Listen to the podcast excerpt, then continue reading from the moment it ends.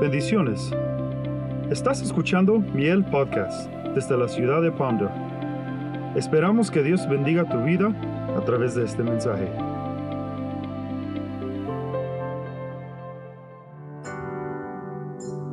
Estoy muy agradecido, Jesús. Gracias.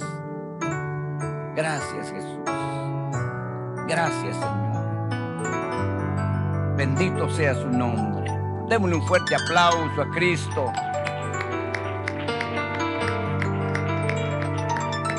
Gloria a Dios.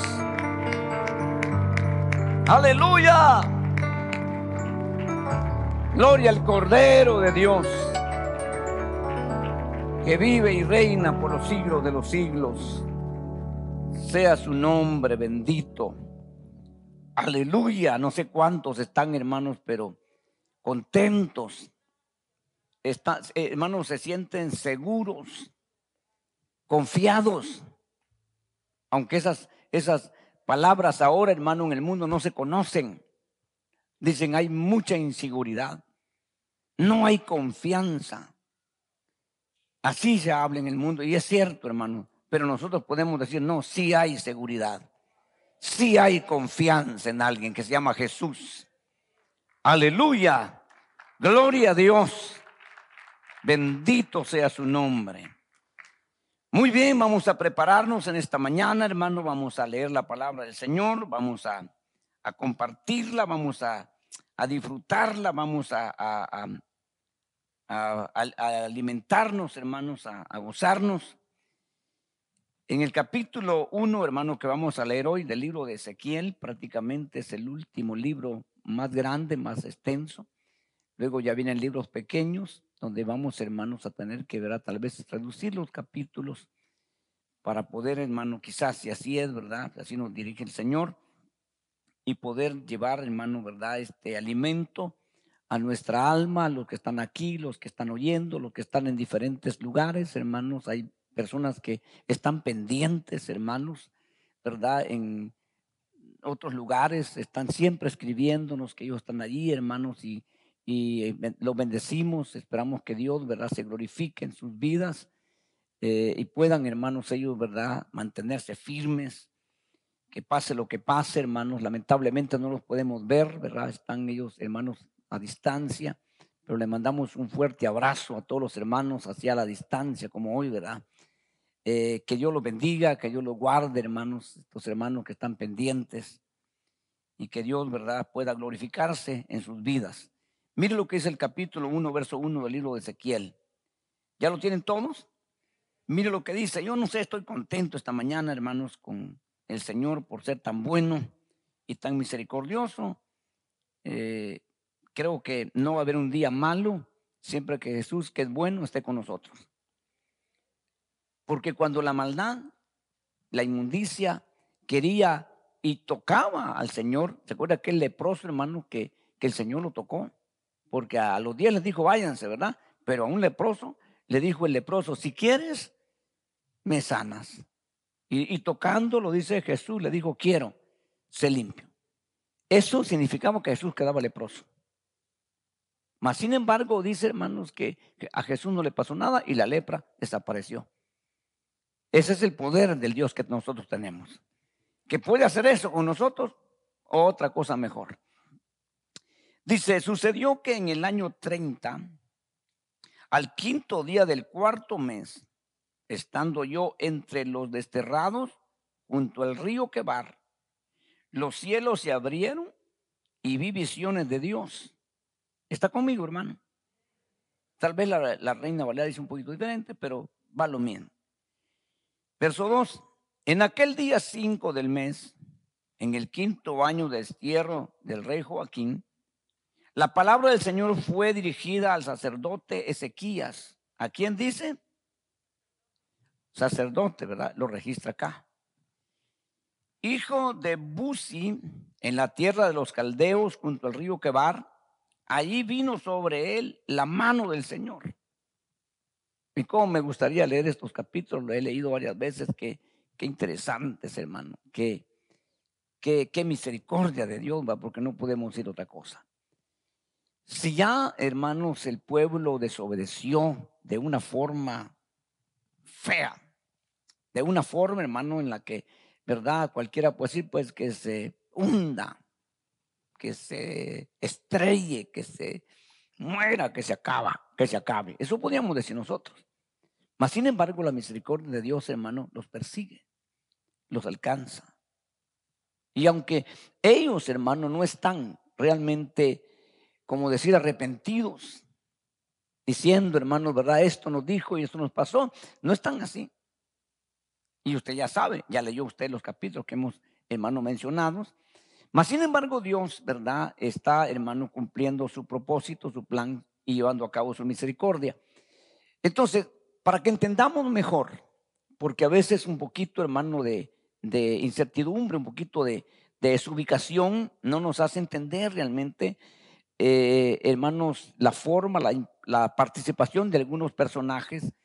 Y cuando nosotros miramos, ¿verdad? El libro de Ezequiel, eh, ya terminamos con el libro de Jeremías, el libro de lamentaciones, y de repente, ¿qué pasó ahora? ¿Dónde están los judíos? ¿Y ahora qué, va a pasar? Para que usted sepa, y esto lo dice la historia, la Biblia no lo, no lo explica claramente, aunque sí, si leemos lo, los libros de crónicas, los libros de Segundo de Reyes, el libro hermano de, eh, vamos a entender, pero teníamos que tener todo un panorama para poder ubicar mejor, pero no se lo puedo hacer yo, hermanos, en, en una hora, 40 minutos, entonces voy a tratar la manera de resumirlo para que usted entienda. ¿Cómo fueron llevados los judíos, hermanos, en la deportación, ¿cómo se, llevó, ¿cómo se llevó a cabo? Simple.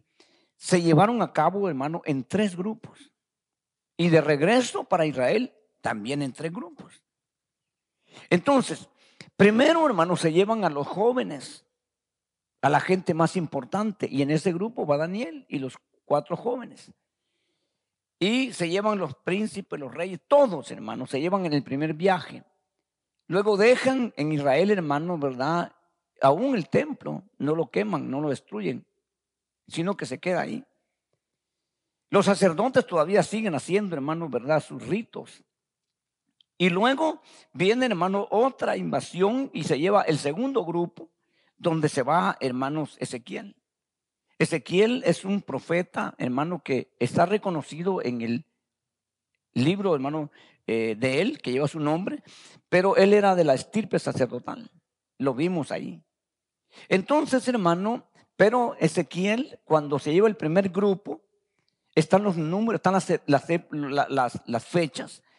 Hermano, eh, tiene más o menos Ezequiel la edad de Daniel. Daniel estaba entre los 17 y 20 años, por ahí no sé exactamente, ahí estaban estos jóvenes. Y Ezequiel por alguna razón lo dejan porque está él, hermano, preparándose para ejercer el sacerdocio a los 30 años, porque era la fecha en la época donde el sacerdote ejercía su sacerdocio, lo hacía de 30 años a 55 años y luego era retirado. Entonces, como está en un lugar, hermano, ¿verdad? Él preservado, no se lo llevan. No es parte de príncipes ni nada por el estilo, entonces es dejado Ezequiel. Pero en la segunda, hermanos, el grupo que se llevan, ahí va Ezequiel. A esas alturas ya han pasado varios años. Ya Ezequiel está más o menos entre 25 años porque es una fecha que se dan. Y es entonces ya Ezequiel tiene que estar casado, porque él tiene que ser, hermanos, ahora una persona casada para ejercer el sacerdocio. Y Ezequiel se registra que está casado. No es un joven que llega a Babilonia soltero, sino casado. Todo eso está en la Biblia, lo vamos a ver delante. Más después, eh, lo va a ver usted, hermano, cuando le pide Dios a Ezequiel que se le va a morir su mujer y va a quedar viudo. ¿Se acuerda? Entonces, nosotros corroboramos, no estoy diciendo yo aquí cualquier cosa, pero no me quiero adelantar porque todavía no, no, llegamos ahí. Solo estoy dándole un dato histórico para que usted se ubique. Y eso nos ayude a nosotros a entender un poquito más, hermano, estos libros que a veces aburren porque no se entienden. Se les resta importancia porque uno no sabe ni que lo lee, pero no, entiende bien. Hasta que no, hermanos, uno ubica estos tiempos y esto le ayuda para de esa manera poder entender mejor y de esa manera poder uno, hermano, aplicar lo espiritual a la vida de uno. Entonces, cuando llega Ezequiel, hermanos, como un buen hombre, un hombre consagrado, apartado, pero como no ha entrado al sacerdocio, no sabe qué está pasando en el sacerdocio. Uno a veces, hermano, mira de lejos, ¿verdad? Y nosotros a veces, y tenemos que tener cuidado, ¿verdad? Yo, hermano, no vengo aquí ni a denigrar, ni a murmurar, ni a señalar. Nunca me ha oído usted hablar de alguien en particular con el nombre. Siempre he hablado en sentido, hermano, este, general, porque eso es indudablemente correcto.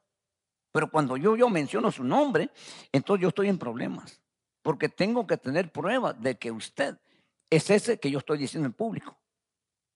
Por eso no podemos denunciar a nadie en público a menos que nosotros tengamos las pruebas. Entonces hay que denunciar, porque a mí me consta. Pero cuando hablamos de los ministerios, hermano, no podemos generalizar porque entre todos los ministros de Dios hay gente consagrada. Hay gente que no está vendida ni corrompida, aunque la mayoría lo esté. Pero a nosotros no nos consta. Entonces, resulta que, hermanos, Ezequiel está, hermano, ¿verdad? Preparándose. Acuérdense que ellos tenían un turno y un tiempo y una edad. Entonces, eh, eh, eh, él es arrebatado, llevado, hermano, porque Dios tiene un plan con Ezequiel. Como ya no va a haber oportunidad para ejercer el sacerdocio, ahora lo va a llevar Dios a un ministerio diferente que es profético. Porque ahora el pueblo no necesita sacerdote, no va a poder ejercer el trabajo. Ahora necesita el pueblo un ministerio profético. Ahora necesita un profeta. Para que ahora, hermanos, el profeta les diga la condición, hermanos, por la cual están allí y el por qué o la forma como Dios los va a retornar de vuelta. Eso necesita eh, eh, eh, enseñarles Él. Y muchas veces nosotros también necesitamos. ¿Verdad? Por eso Pablo dice, ¿verdad? Que nosotros en parte predicamos y en parte profetizamos. Algunas veces nosotros decimos cosas que ni, ni nosotros nos damos cuenta que estamos diciendo algo, hermano, profético. Pero Dios está, hermano, en control de todo esto. Entonces, cuando Ezequiel, hermano, es llevado, ¿verdad?, a, a Babilonia en el segundo grupo, entonces, hermano, Dios empieza, hermanos, a abrir los cielos, porque los cielos se han cerrado por la inmundicia, por el pecado, por la desobediencia, por todo lo que usted quiera, los cielos se han cerrado. Y entonces ahora, hermanos, ya no hay un lugar donde ellos pueden llegar, hermanos, a pedirle a Dios, como lo dijo hermano Salomón cuando inauguró el templo. Dijo, hizo una oración muy importante, pero en esa oración mencionó algo y le dijo, Dios, todo aquel que desde este lugar te clame, tú respóndele. Pero ahora ese lugar está, hermano, devastado, contaminado, como lo va a decir, como le va a enseñar Dios a Ezequiel. El por qué no le permitió ser sacerdote en ese templo. Porque después Dios le va a llevar en espíritu y lo vamos a ver después. Y le va a mostrar, hermano, la condición que están los sacerdotes y el templo. Por eso a él lo saca, hermano, a un lugar, ¿verdad? Y llegando allí, hermano, va estando ahí, dice él, entre los, en medio de los desterrados, en medio, hermano, de los, de los, de los que han sido deportados, da lugares específicos como el río Quebar. Si nosotros oyéramos libros, como por ejemplo, hermano, ¿verdad? El libro, el río Nilo, por ejemplo, ¿a qué asocia usted el río Nilo? ¿Verdad? Inmediatamente usted piensa que es Egipto, ¿verdad? Pero el río Nilo viene más allá del Egipto. El río, el río Nilo nace muy lejos de Egipto. Pero es más conocido por Egipto. Entonces, resulta que hermanos, ¿verdad? Da lugares específicos y en ese lugar de idolatría, en ese lugar de perdición, en ese lugar, hermano, inadecuado, porque es cerca de un río, los cielos se abren. Y eso es lo que dice ahí. Y la gloria de Dios se muestra. Entonces, Dios muestra su gloria y le empieza a enseñar a Ezequiel, hermano, ¿verdad? Lo que él, hermano, su, su reino y su forma y, y su estabilidad de su reino. Entonces prácticamente Ezequiel está viendo lo que Juan mira muchos años después cuando es llevado al cielo, porque va a hablar de los mismos cuatro seres vivientes. Su aspecto es el mismo, exactamente el mismo. Entonces le está diciendo Dios a Ezequiel, mira Ezequiel, eh, aquí no ha pasado nada, aquí está intacto todo. Pero yo quiero que tú entiendas, Ezequiel, el mensaje que yo te estoy dando, quiero que tú lo traslades y quiero que tú lo sepas. Que el mensaje que yo te voy a dar en la condición en que la gente está no va a ser bien recibido. No va a ser aplaudido, Ezequiel pero tú lo tienes que predicar. Pero tienes que saber que ellos no lo van a recibir. Y uno podría decir, entonces, ¿para qué hablarle? Nosotros a veces nos, topamos con gente necia y decimos mejor ni le digas. ¿Para qué? No entiende, no quiere. Entonces no le hables. Y está bien. Dentro del margen humano y dentro de lo que cabe, la sabiduría. Pero que si Dios te dice de todos modos, háblale. Ahí cambió la historia. Y eso es lo que nosotros no logramos ubicar y no logramos discernir y no logramos, hermano, a veces, ¿verdad? Hermano, entender. Y ahí, hermano, nosotros, ¿verdad? Nos, nos confundimos un poco nosotros, porque Dios no se confunde. Y yo quiero que usted, hermano, me, me siga, por favor, para que podamos seguir. Entonces, hermanos, nos damos cuenta que en medio de todo eso, hermanos, ellos están acostumbrados que si quieren oír de Dios, si quieren tener algo de Dios, tienen que ir al templo. Y tienen que, hermanos, esperar que el sumo sacerdote saliera, hermanos, del lugar santísimo. Y entonces eso, eso era señal para ellos, hermanos, de que por un año ellos están sus pecados cubiertos y, y está bien en paz con Dios. Pero ahora ya no hay esa oportunidad. Ahora no hay forma. Entonces Dios ahora viendo eso dice, hermanos, me voy a mostrar. Y, y, entonces muestra su gloria y empieza, hermanos, a tratar con este hombre. Y es el único que por varias veces le dice lo que Jesús dijo que era él en la tierra. Jesús nunca dijo, yo soy Dios. Jesús no dijo nunca, hermanos, nunca. Esto es importante. Jesús dijo siempre que Él era hijo del hombre. Eso dijo cuando le pregunté, ¿quién eres tú? Soy el hijo del hombre. Y el hijo del hombre, y el hijo del hombre, y el hijo del hombre. Entonces, pero eso no fue la primera vez que se mencionó o se menciona en la Biblia. No, aquí se menciona, hermano, y a este hombre le dicen muchas, muchas veces esto mismo. Y cuando nosotros avanzamos, porque tengo que avanzar, hermano, el capítulo 2, mire lo que dice el verso 1. Y me dijo, hijo de hombre, verso 1, ¿verdad? Estamos ahí, hermano. Ponte en pie para que yo te hable. Y usted sabe que cuando Dios habla, en ese entonces y aún hoy, nadie puede estar de pie. Nadie puede, hermano, decirle, que, que, Señor, ¿qué me dices? Dime. Nadie puede, porque primero es una voz tan poderosa, hermano, es una presencia tan fuerte que nadie puede. Entonces sería irónico que Dios todavía le diga, ponte de pie cuando sabe que no se puede poner de pie. A menos que haga lo que aquí vemos que hizo Dios. Y en el verso 2 dice, y el Espíritu entró en mí mientras me hablaba y me puse en pie y oí al que hablaba. Ahora sí, ahí se puede. Es la única forma. Y sí, lo hizo Dios, porque sabe que no puede con sus fuerzas. Entonces, nosotros ahora, hermano, ya vivimos ese episodio. Lo que pasa es que a veces nosotros no le damos importancia. Pero a nosotros, en nosotros ya entró el Espíritu de Cristo y el Espíritu Santo. A veces no le damos importancia y, y a veces decimos, Señor, háblame, Señor, hermano, pero no le estamos dando importancia lo primero. Entonces, hermano, cuando entró el Espíritu en él, él entonces dice, háblame, yo voy a oírte. Lo que pasa es que nosotros, hermanos, tenemos dificultad muchas veces porque estamos acostumbrados a una vida terrena, a una vida humana, a una vida cotidiana, a una vida natural. Pero queremos recibir sobrenaturalidades en la vida natural. Imposible.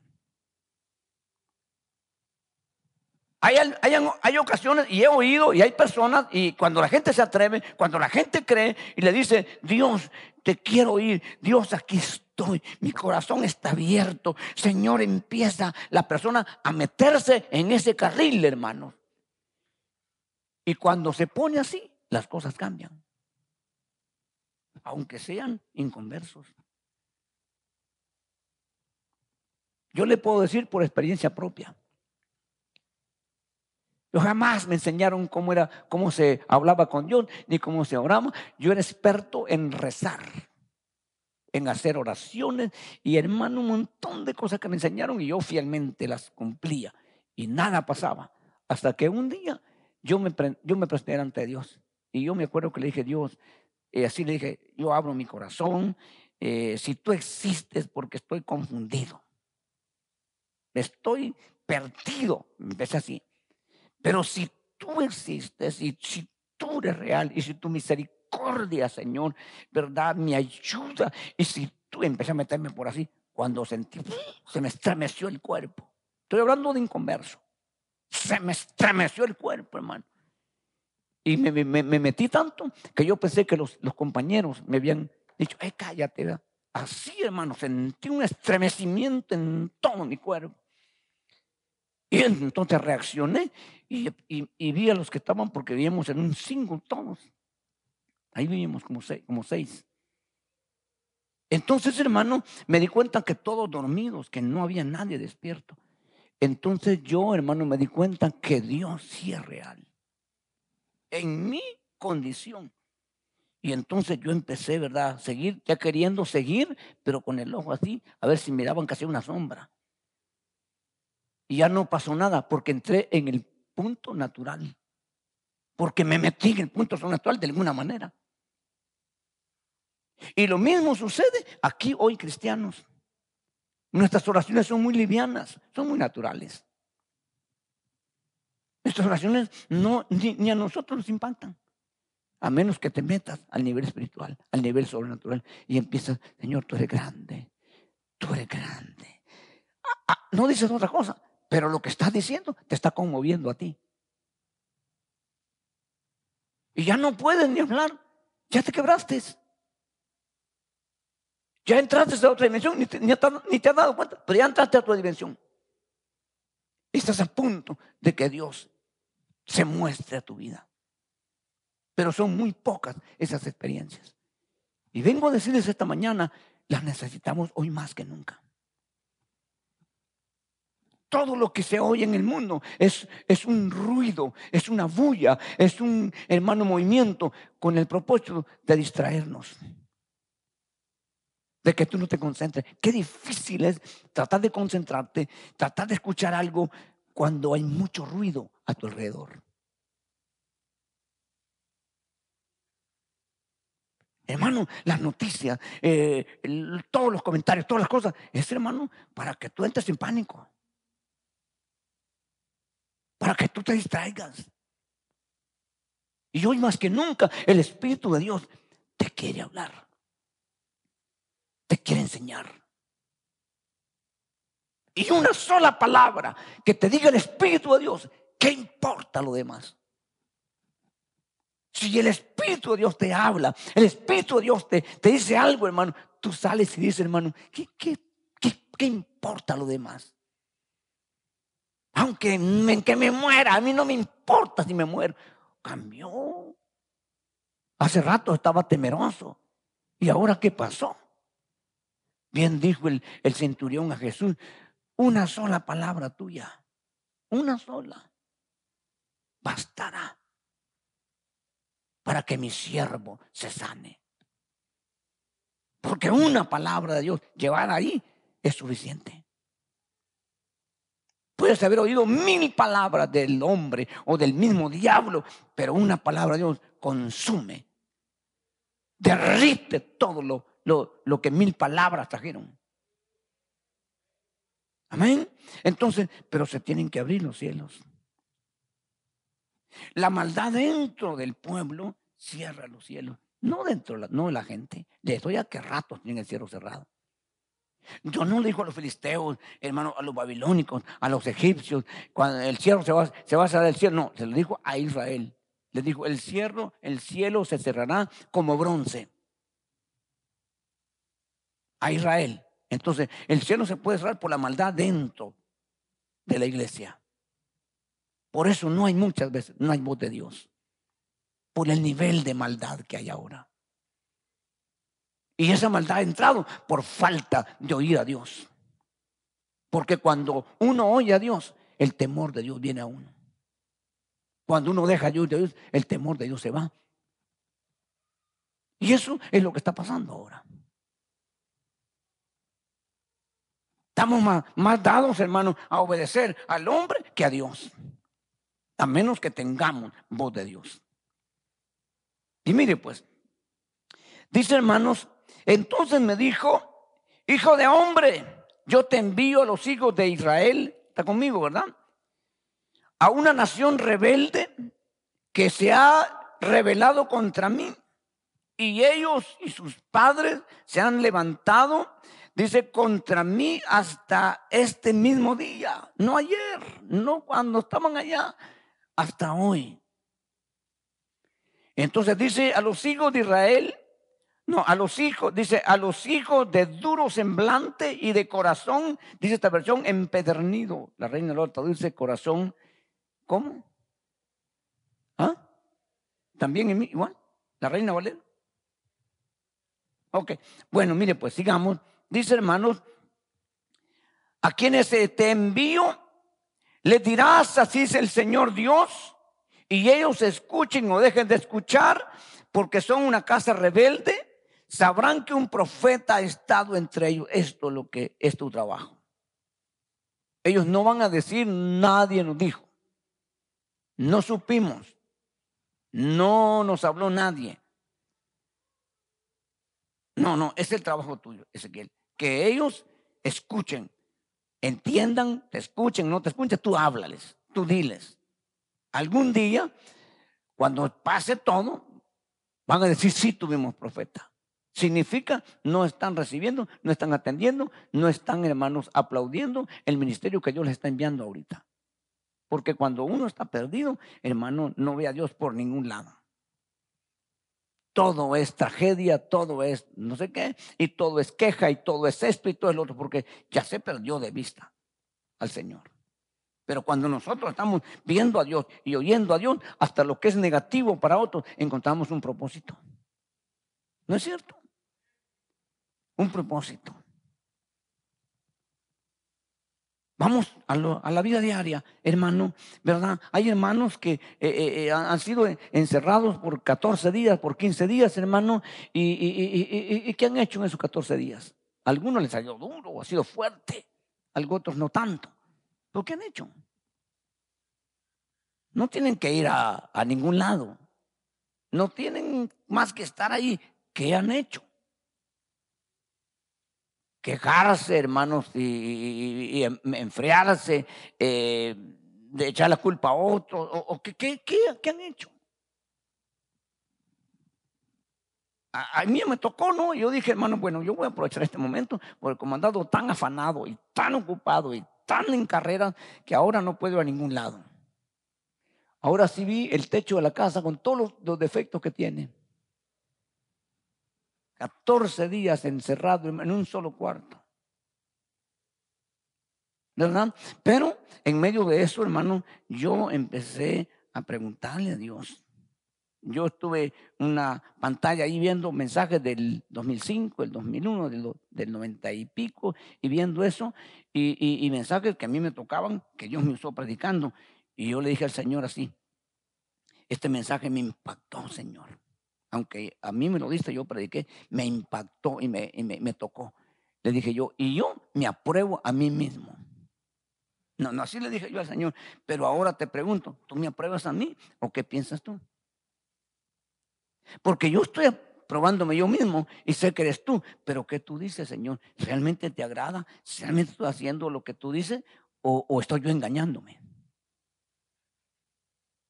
Y otra quebrada, hermano. Porque uno puede estar equivocado. Uno puede decir, no, no, no, no, yo estoy es lo que uno piensa. Pero aquí lo que importa, lo que interesa es lo que yo diga. Aunque nosotros tengamos otra opinión. Y puede ser de nosotros negativa. Pero lo que importa es la opinión de Dios o nuestra opinión positiva y para Dios negativa. Hermanos, esto es serio. Esto es de suma importancia. Los que escucharon el mensaje el viernes, hermano, estamos en un punto muy importante. Donde la base es el amor. Y, usted puede tener dones, usted puede profetizar, usted puede tener lo que quiera, pero si no tiene amor, dice, de nada me sirve. Los dones de nada me sirven. Puede ser que un tiempo tuvo, como la iglesia de Éfesos, que vimos también, tuvo amor, fue, y ahora solo tiene obras, solo tiene cosas, hermano, sobrenaturales, pero no tiene amor. Entonces Dios le dice, hermano, arrepiéntete pues de donde has caído y vuelve a hacer las primeras obras. Dios le habla, imagínese pues. Entonces son cosas que uno puede decir, ¿dónde estoy, Señor? ¿Cómo estoy? Mucha gente dice, hermano, mire, yo tuve en tal año una, una, conversión genuina, correcto, una dedicación, me metí, serví, entregué. Pero ahora usted lo mira como que fue inconverso. Eso fue una historia. ¿Sabe qué significa eso? Los israelitas tenían alimentos de verano como eran las uvas pasas. O sea, las pasas eran uvas que en un tiempo fueron frescas, pero ahora están secas. Aunque son alimento, pero ya no es lo mismo como cuando estaban frescas. Vivir de recuerdos es tener pasas y no uvas. Y ese cuidado tenemos que tenerlo nosotros. Nadie te va a cuidar, eres tú, soy yo. Por supuesto, presentándolo delante de Dios. Vamos al, capítulo 3 porque no me puedo quedar mucho tiempo. Mira el verso, el verso 1. Y él me dijo, hijo de hombre, otra vez. Por lo menos de aquí vamos viendo ya tres veces, ¿no? Come lo que tiene delante come este rollo. ¿Está conmigo, hermano? Y, y luego dice, y ve, habla la casa de Israel, pero primero, cómete el rollo. No puedes hablar sin antes comer. Nosotros, hermano, podemos tener palabra que aprendimos. Y yo eso le pido a Dios que me ayude como predicador. Después de haber predicado yo treinta y pico de años, yo puedo agarrar cualquier tema que ustedes no lo han oído. Y les va a ser impresionante el tema, pero a mí me sabe cartón. Pues ya lo prediqué como diez veces. Pero qué interesante, hermano, que si Dios me dio un tema hace 20 años, hace 30 años, hermano, pero ahora me dice, mira, pero ahora vas a ver otra cosa. Y ahora, entonces ahí cambia la historia.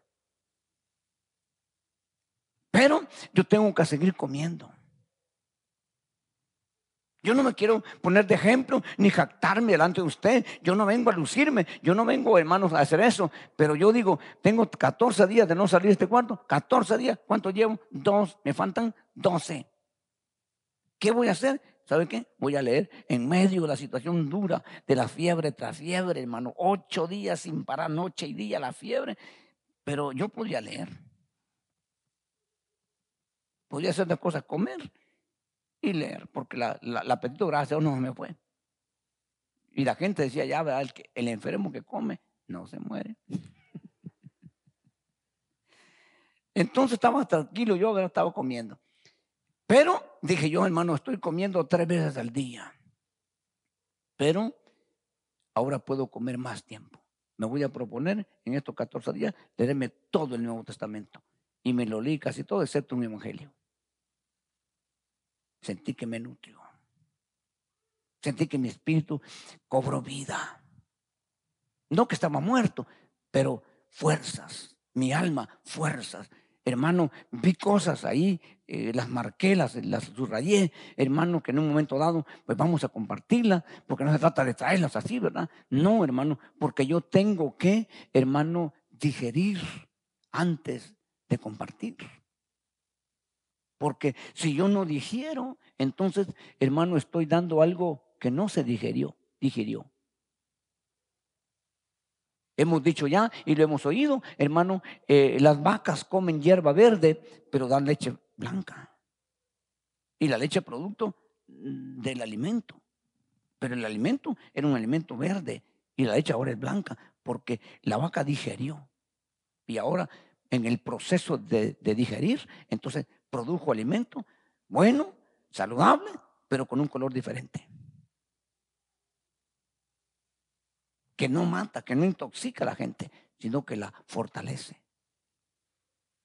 Nosotros necesitamos eso. Y necesitamos tiempo, hermano, para poder eh, eh, detenernos un momentito en nuestro ajetreo diario vivir.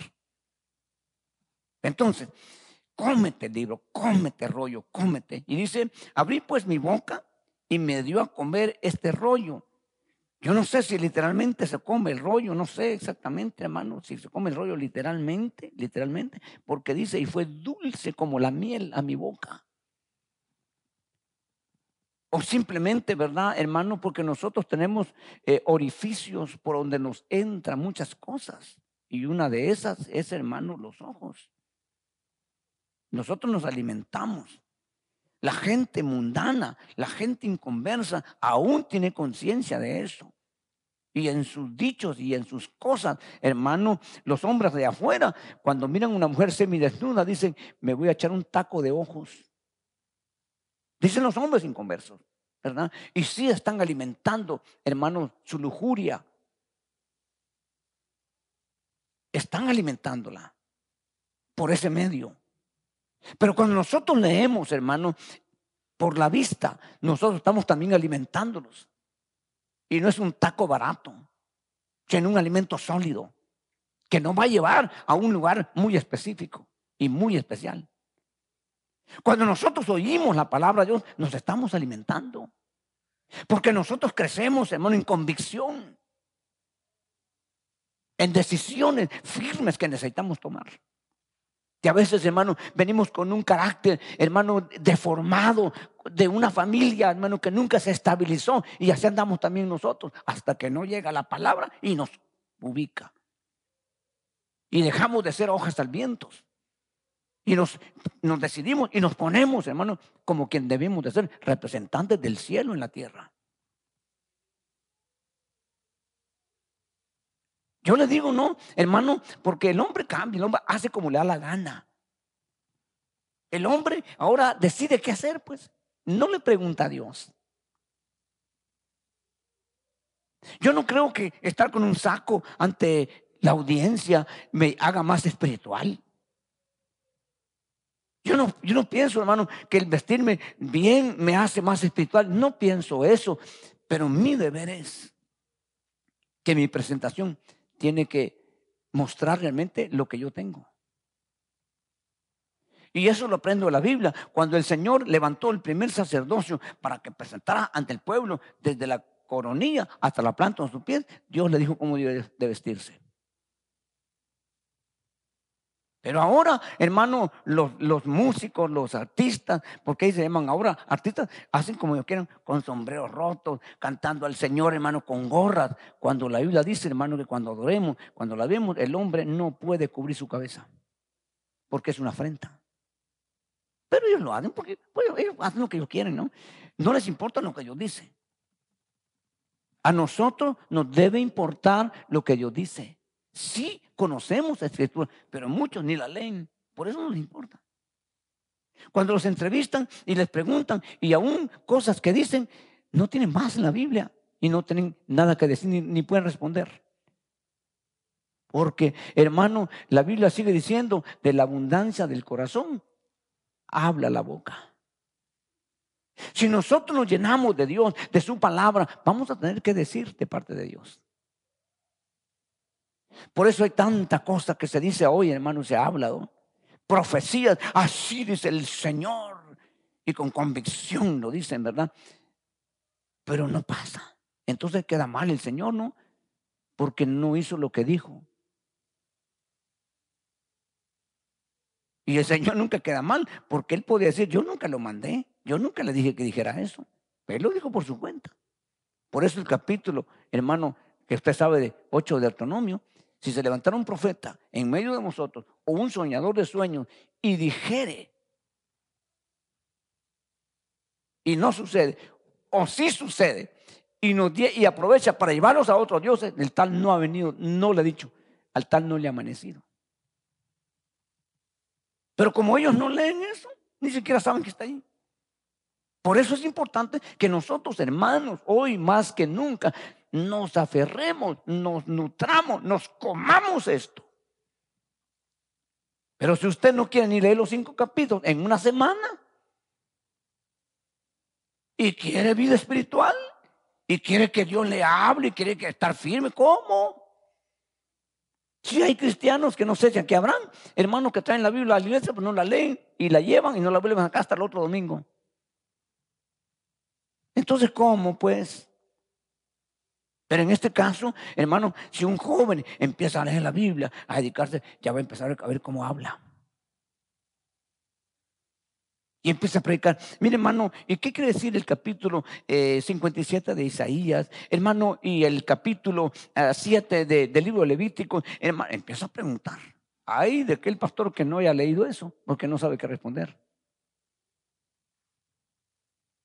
Por eso, comámonos este libro. Comámonos. ¿Por qué Israel llegó a ser duro de corazón? ¿Por qué Israel llegó a ser lo que? Porque dejaron de leer la palabra, dejaron de leer la ley, dejaron de alimentarse. Entonces, hermano, hacían como mejor les parecía, como ellos pensaban que estaba bien. Entonces, como le abrió los cielos a Ezequiel, Ezequiel empezó a ver las cosas, hermano. Esos seres vivientes, todo el movimiento de Dios. Entonces Ezequiel dijo, hermano, tranquilo. Estoy junto al río Quebar.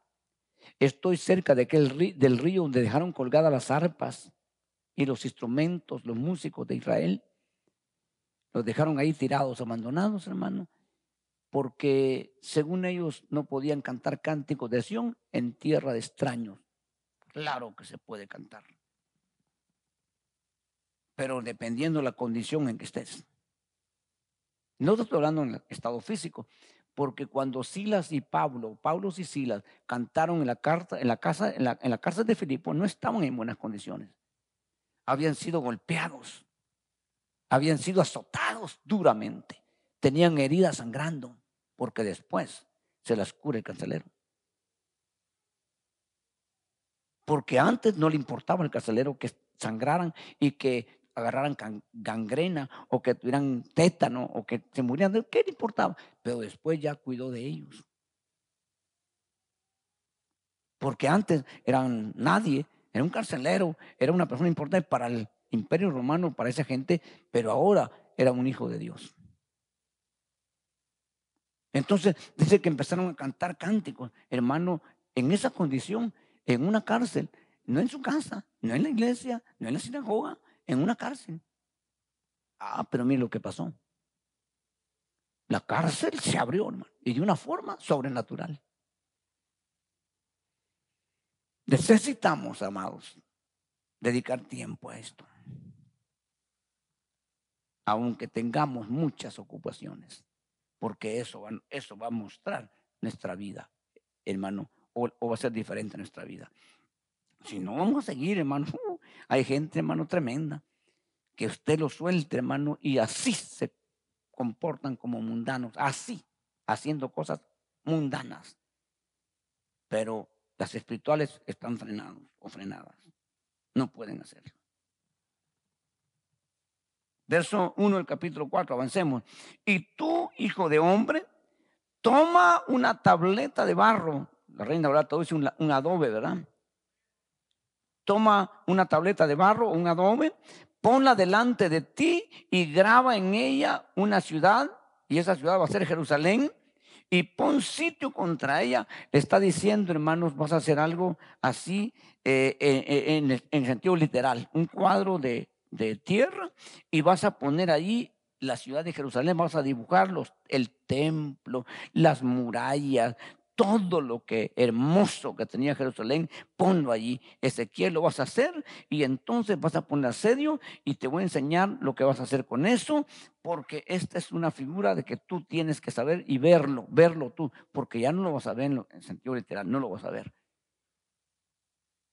Entonces, hermano, yo estoy resumiendo por causa del tiempo, pero, hermano, ah, van a haber cosas, ¿verdad? Que nosotros, hermano, no vamos a querer hacer eh, vamos a cuestionarlas, vamos a, hermano, a, quizás a, negarnos, vamos a, decir, hermano, ¿verdad? Que eso no debería pasarnos a nosotros, porque nosotros somos siervos de Dios, nosotros estamos en obediencia, nosotros aquí, nosotros allá, y quizás tenga razón, ¿verdad? Porque Dios le dice a este hombre, ¿verdad? Para ir avanzando, hermano, también vas a hacer algo, le dijo, te vas a costar tantos días así, acostado de este lado, así te va a quedar acostado. Hermano, yo no sé si usted, ¿verdad? Pero yo no puedo dormir de una sola posición.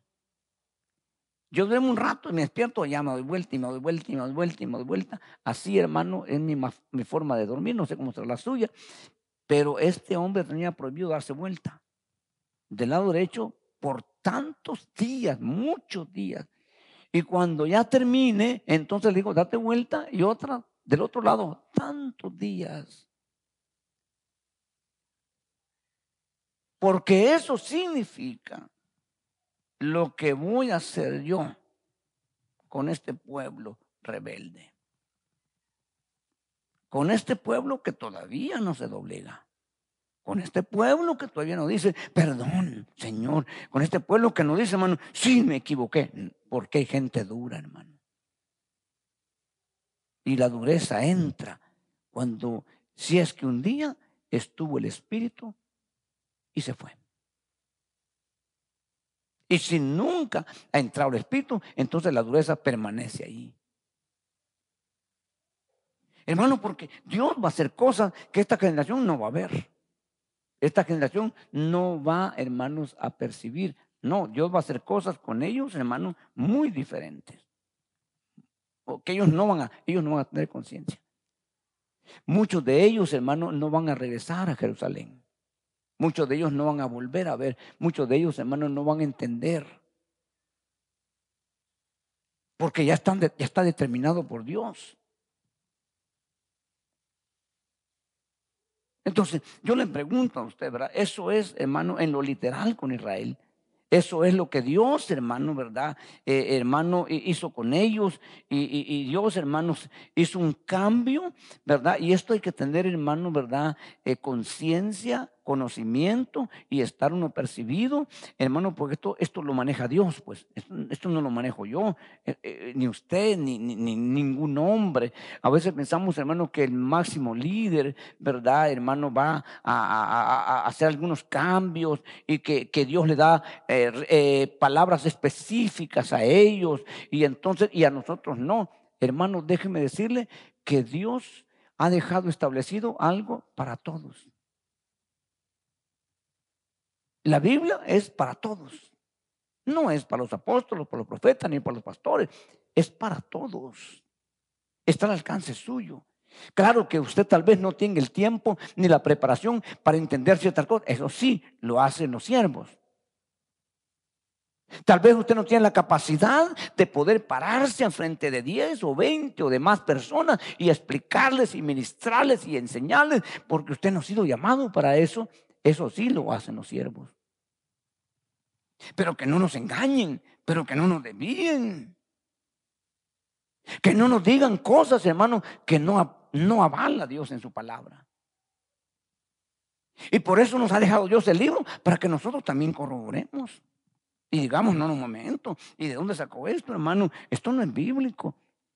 Y vamos a ver la reacción. Y lo primero que dicen, usted se lo tiene que tragar. No, perdón, yo no me tengo que tragar con, el respeto que usted merece, yo no me tengo que tragar lo que usted diga.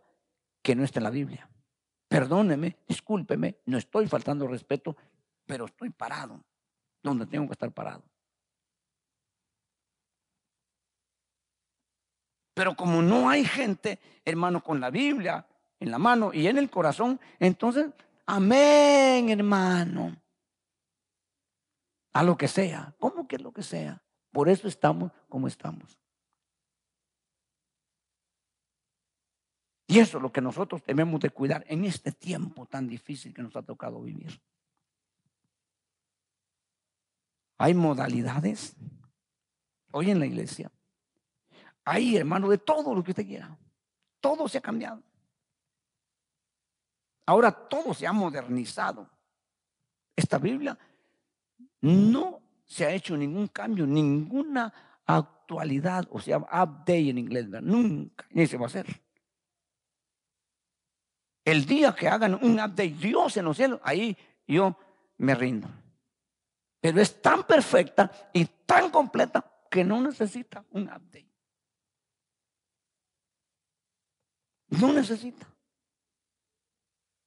Hermano, hay una iglesia que está, está escrita, hermano, que cuando llegó, hermano, el apóstol Pablo, que deberíamos de todos decir amén, amén, amén, todo lo que el apóstol Pablo decía, porque era un hombre de Dios, aferrado, apegado, ¿o no?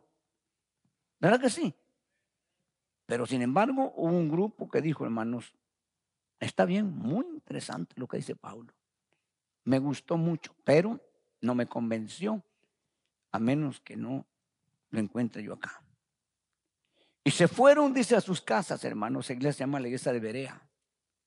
Y fueron a leer, dice, y a corroborar que todo lo que Pablo decía estaba en las escrituras. Y luego regresaron y le dijeron, muy bien, apóstol Pablo, muy bien, estamos de acuerdo, porque ahora sí entendemos que lo que usted dice está en la Biblia. Ninguna otra iglesia hizo eso.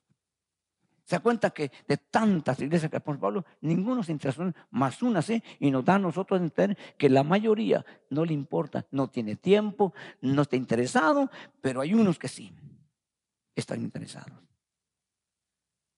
Están tan metidos y tan llenos de Dios que cualquier cosa, el oído, rápido, eh, eh, ¿qué, dijo? ¿Cómo dijo? No, eso no es así. Eso no, ¿A dónde está la Biblia? ¿A dónde está? Nosotros, hemos, yo les he enseñado, hermano, porque yo al principio, como yo no sabía, entonces yo, hermano, eh, hasta anotaba y me gustaba las frases que los predicadores decían, hermano, y después me fui a buscar todo y no encontré. Entonces empecé a poner cuidado, que todo lo que decían los predicadores, a veces estaban ellos también, hermanos, diciendo cosas que no están en la Biblia. O versos a la mitad. Yo le he enseñado a usted en escuelas que hemos tenido, hermano, por ejemplo, un verso que es muy famoso, ¿no? Que dice, ¿verdad? Eh, todo, retener lo bueno y luego, ¿qué más dice? ¿Ah? Eso no está escrito. Búsquenlo. Dice así el verso, escudriñalo todo, retener lo bueno, abstener de todo mal. En vez de, búsquelo, búsquelo ahí. Y no está. Eso es un ver a medias.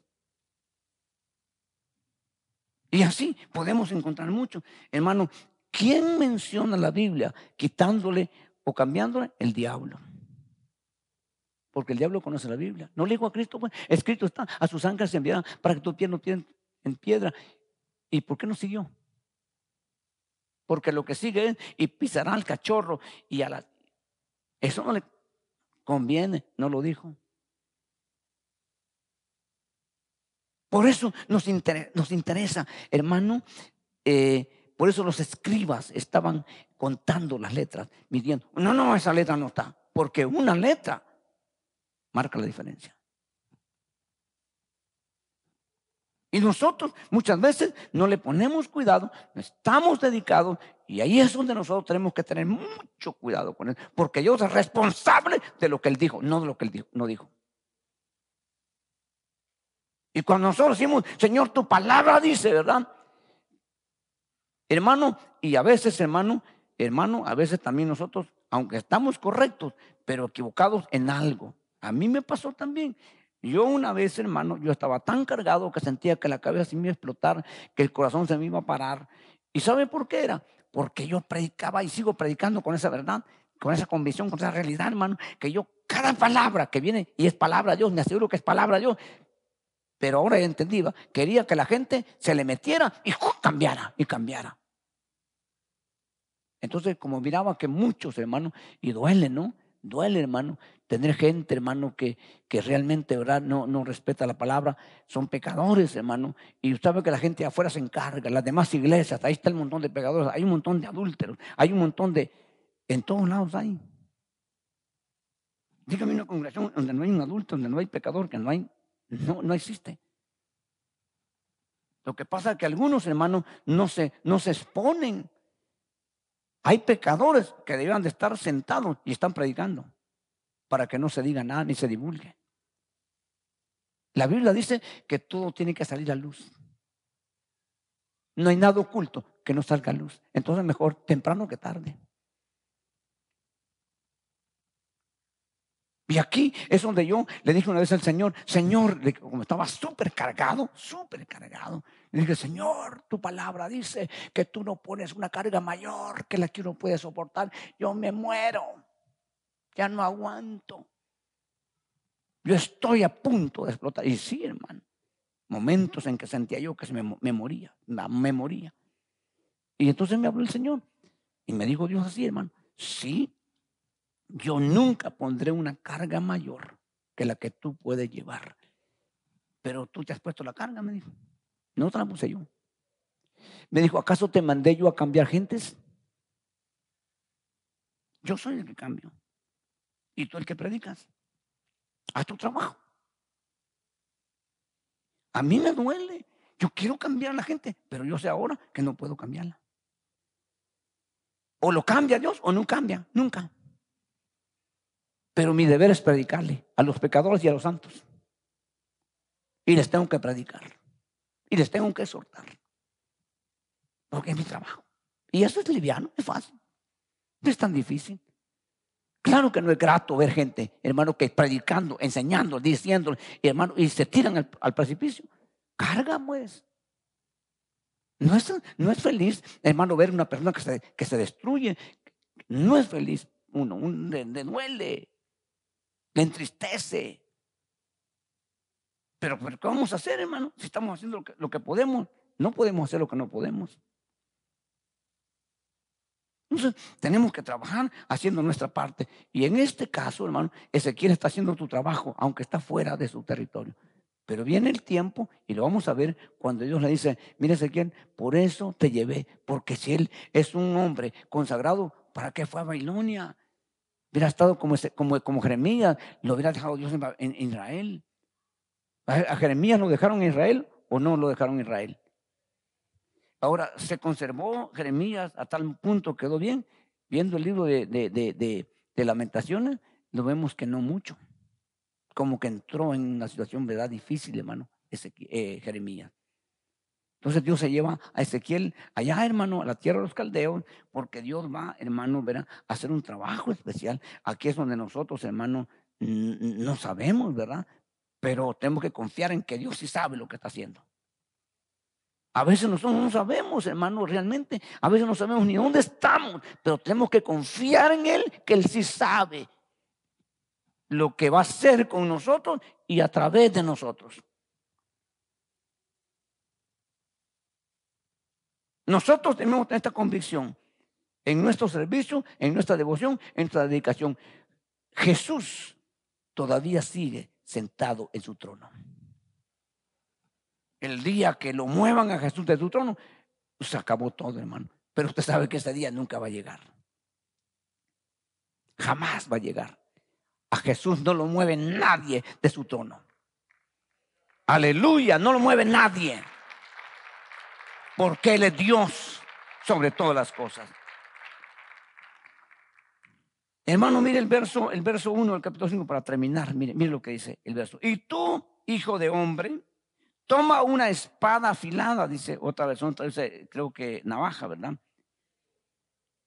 ¿Ok? Tómala y hazla pasar sobre tu barba y sobre tu barba, dice como navaja de barbero, toma luego una balanza y divide el pelo cortado, fíjese pues. Una tercera parte quemarás al fuego en medio de la ciudad. Cuando termine los días de sitio, otra tercera parte, ¿te acuerdas que hablamos? Aquí la, maqueta, la maqueta, se dice en la maqueta, ¿verdad? Entonces, dentro de la ciudad quema la tercera parte, la tercera parte, la tercera parte, la tercera parte de tu barba. ¿Sabe usted lo que significaba para un líder, para un sacerdote, para un príncipe, para, un profeta, quitarse la barba? ¿Se acuerda aquellos hombres que mandó David, hermano, a, a, condolecerse con el hijo del rey que había muerto, vecino? Y dice, hermano, que los, los siervos le dijeron, no, que David no está sintiendo nada por tu papá, lo que quieren es aprovecharse y estos son espías para ver cómo conquistan nuestro territorio. Así es de que, hermano, no los mates, pero córtales la barba, así trasquílalos de la barba, córtales sus túnicas hasta aquí y mándalos con una vergüenza. Y dice que así venían los hombres. Y David les dijo, ¿saben qué? Déjenos en tal lado hasta que les crezca la barba. No podemos traerlos aquí. Sería una vergüenza. Entonces, pero Dios le está dando la orden ahora. Córtate, porque con esto yo les voy a enseñar a los hebreos lo que yo voy a hacer. Esta es una enseñanza para ellos, una afrenta para ti. Si ya no lo recibían, ya no lo recibían ni lo aceptaban como estaba, que tenía un plante, hermano, de un siervo en ese entonces, imagínense ahora. Imagínense ahora, hermano. Aquí vamos a ver cosas, hermano, en las que nosotros nos vamos a, quizás, hermano, a conmover. En este libro vamos a aprender mucho, hermano, vamos a aprender mucho. Y quizás nos vamos a, conmover y vamos a medio decir que pasó, ¿verdad? Pero acuérdese que en ese aspecto literal, hermano, hay cosas que no se van a repetir. Usted no va a estar expuesto a eso. ¿Por qué? Porque son cosas, hermano, que Dios está dando enseñanzas severas, duras. ¿Verdad? Y quizás en algún caso, en algún caso, hermano, ¿verdad? La exhortación que van a dar, va, a dar dos a usted, no va a ser la misma de su compañero, ni la del compañero igual que la suya. Porque dependiendo cómo esté usted, por eso que cuando Dios habla en profecías, hermano, uno tiene que estar, ¿verdad?, consciente de dónde está, por lo menos hasta donde usted pueda. Porque usted, hermano, no puede decir, va Dios me exhortó ahora. Y yo voy a tener, porque eso pasa cuando los temerosos, hermano, cuando hay temor de Dios y hay, hermano, ¿verdad? Este, ese, ese, ese cuidado y Dios exhorta, hermano, este, a veces la gente dice, ¿verdad? Dios me habló, Señor, perdóname, Señor, yo me quiero arreglar. Pero el mensaje no es para usted, es para su vecino. Cuando Jesús dijo, hermanos, en la, en la última cena, dijo, el que mete su mano en mi plato, este me va a entregar. ¿Quién fue el primero que preguntó? ¿Y quién fue el último que preguntó? ¿Y quién era el que iba a entregarlo? El último que preguntó. Ni modo. Hermano, todos le dicen, ¿seré yo, Señor? ¿Seré yo capaz de eso? Y por último, Judas dijo, bueno, soy yo falto, dijo. Entonces preguntó y dijo, ¿seré yo maestro? Ni siquiera, Señor. ¿Seré yo maestro? Y Jesús le dijo, ¿verdad? ¿Qué le dijo Jesús? ¿Qué le dijo Jesús? Allí dice. Ajá, tú lo has dicho. O sea, y, vaya que no yo Pedro, ¿no? Si no, ahí lo agarra Pedro. Pero no lo oyó. Tú lo has dicho. Y le dijo, y le dijo el Señor, mira, le dijo, lo que vas a hacer tarde, hazlo ya. ¿Para qué le vas, le vas a dar vuelta la cosa? ¿Para qué vas a dejar más que pase el tiempo? Y tampoco yo, Pedro.